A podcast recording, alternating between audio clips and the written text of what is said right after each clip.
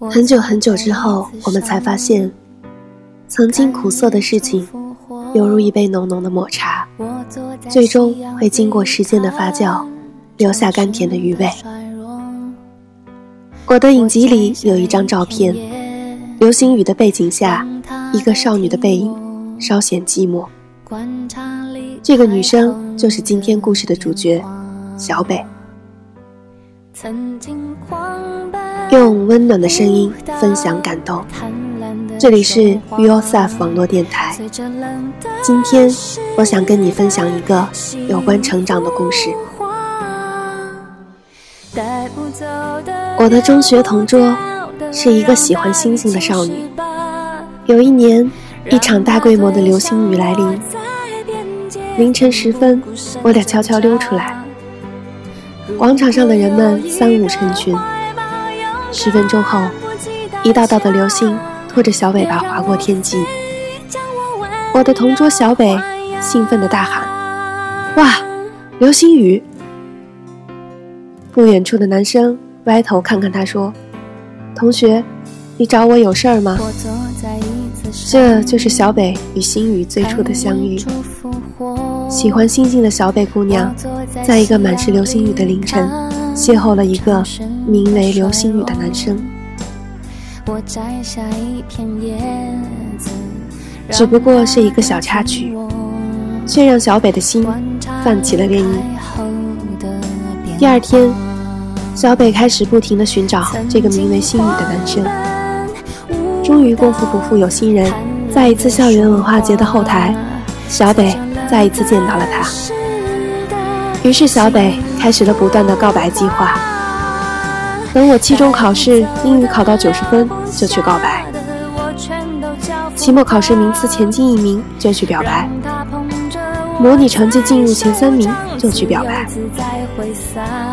整个中学时段，我无数次的看着小北与神明打赌，仿佛要跟他过不去一般。神明大人。每一次都很准的避开了这些事情成为现实的可能。期中考试英语考了八十九点五分，期末考试名次跟上次一模一样，模拟成绩因为有人并列第二变成了第四名。最夸张的一次，小北赌气地说：“明天是晴天，我就去表白。”在这个全年两百多天都是大太阳的晴天城。这根本就不能算一个合格的赌约。小北做好了一切准备，第二天却迎来了长达一周的阴雨连绵。最后，小北郁闷地对我说：“算了，我放弃了。大概神明不准我们在一起。”于是，小北和星宇做着普通朋友，再也没有提过告白的事。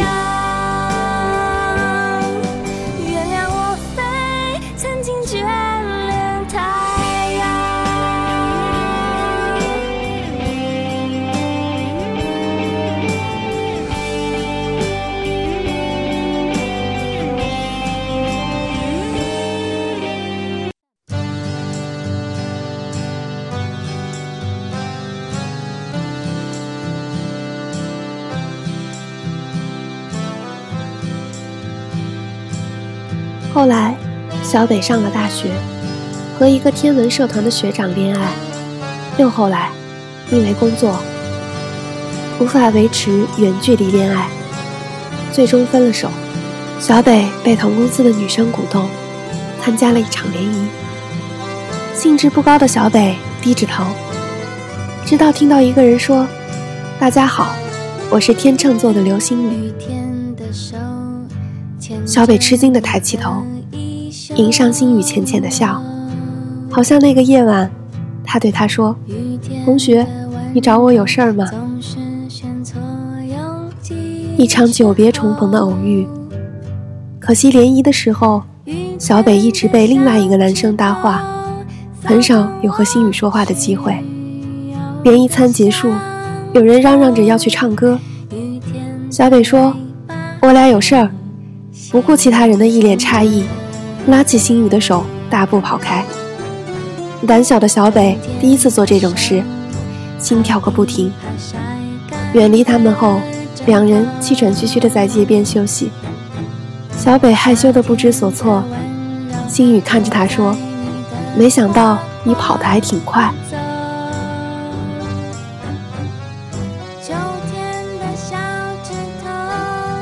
时隔多年之后，小北终于如愿以偿的和心雨在一起了，好像回到了中学时光，两个人有聊不完的话题。所有的人都觉得他们一定会永远幸福。尽管木讷的理科生星宇不会在生日制造惊喜，也不会用甜言蜜语安慰偶尔低沉的小北。更读不懂小北有时莫名其妙的小情绪。小北偶尔也会觉得委屈，也会沮丧。可是想到下班之后能看到心雨浅浅的笑容，温暖的臂弯，又会笑笑说：“算了，反正他就是天生被动嘛。”小北时常会幻想他和心雨以后的生活。最好的生活就是一家人，一只狗，一只猫。最后开口提结婚的人，没准会是我哎。小北假装生气的对我说：“不过无所谓，谁叫我喜欢他呢？不如在下个秋天我来求婚好了。做一个跟男朋友求婚的女生，是不是也很酷？”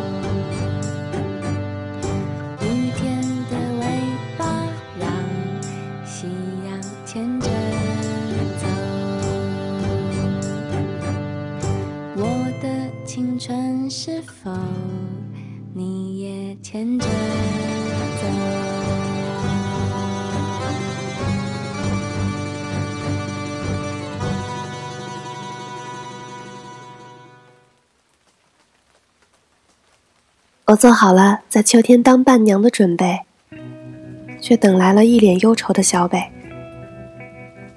小北在某一天的下午，接到了一个电话。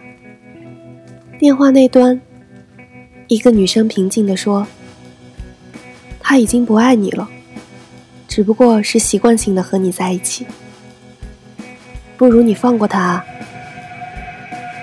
情节像极了狗血的电视剧。小北沉默地放下电话，想起最近星宇对着电脑发笑。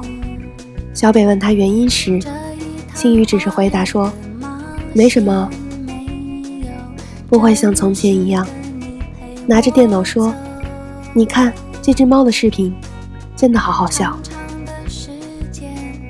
心烦的小北在两天后做了一个决定。晚餐结束后。小北跟心雨摊牌，心雨顿了顿，说：“等我出差回来，我们再说好吗？你相信我。”小北用力挤出一个笑容，说：“好啊，我等你回来。”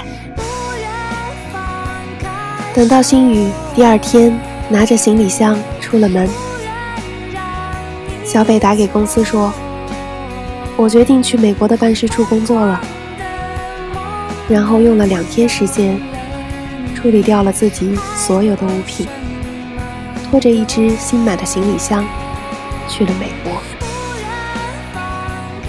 星宇回来后，问过我小北的联络方式，我嫌烦，拉黑了他，从此断了跟他的联系。小北从美国彻底回来，已经是五年之后了。我终于在五年之后的秋天，成为了小北的伴娘。婚礼的前几天，小北联系到了星宇，说要给自己一个跟过去说再见的仪式。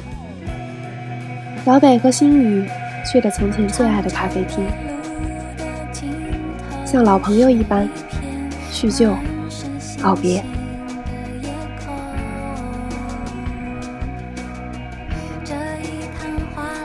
我问小北：“你后悔吗？”小北笑笑说：“五年前，我害怕星宇出差回来后会直接跟我讲分手，于是我逃去了美国。我原本打算工作一段时间就回来。如果那时他还是一个人，还愿意和我在一起，我就当什么事都没发生过。如果他身边有了人，我就死心，从此和工作度过余生。但是新的工作环境让我兴奋。再后来，我遇到了另一个人，和他在一起，有一种从未体验过的安心感。直到有一天，他对我说：“做我的女朋友吧。”我才发现，或许我并没有那么的喜欢心雨。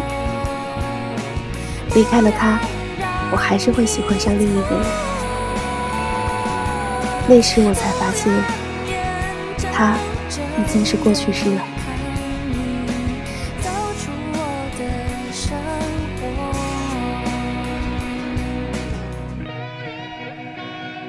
我时常会问自己，究竟什么才是成长？字典里对成长的定义是：事物走向成熟，摆脱稚嫩的过程。每一个人的故事，每一部电影，最终好像都能用成长来做总结。当你不再为过去执着，是成长。当你开始享受新的生活，也是成长。终会有一天，你与过去的自己在熟悉的街角相遇，挥手告别，踏入下一段成长。从此，我的影集里又多了一张照片，身穿一身蓝色礼服，点缀着亮晶晶的碎钻，犹如夜空中的星星。一闪一闪，一脸幸福的小北，微笑着看着远方。愿你在成长的路上，终会成为幸福的模样。这里是 Be Yourself 网络电台，用温暖的声音分享感动。我是小寻，我们下个故事再见。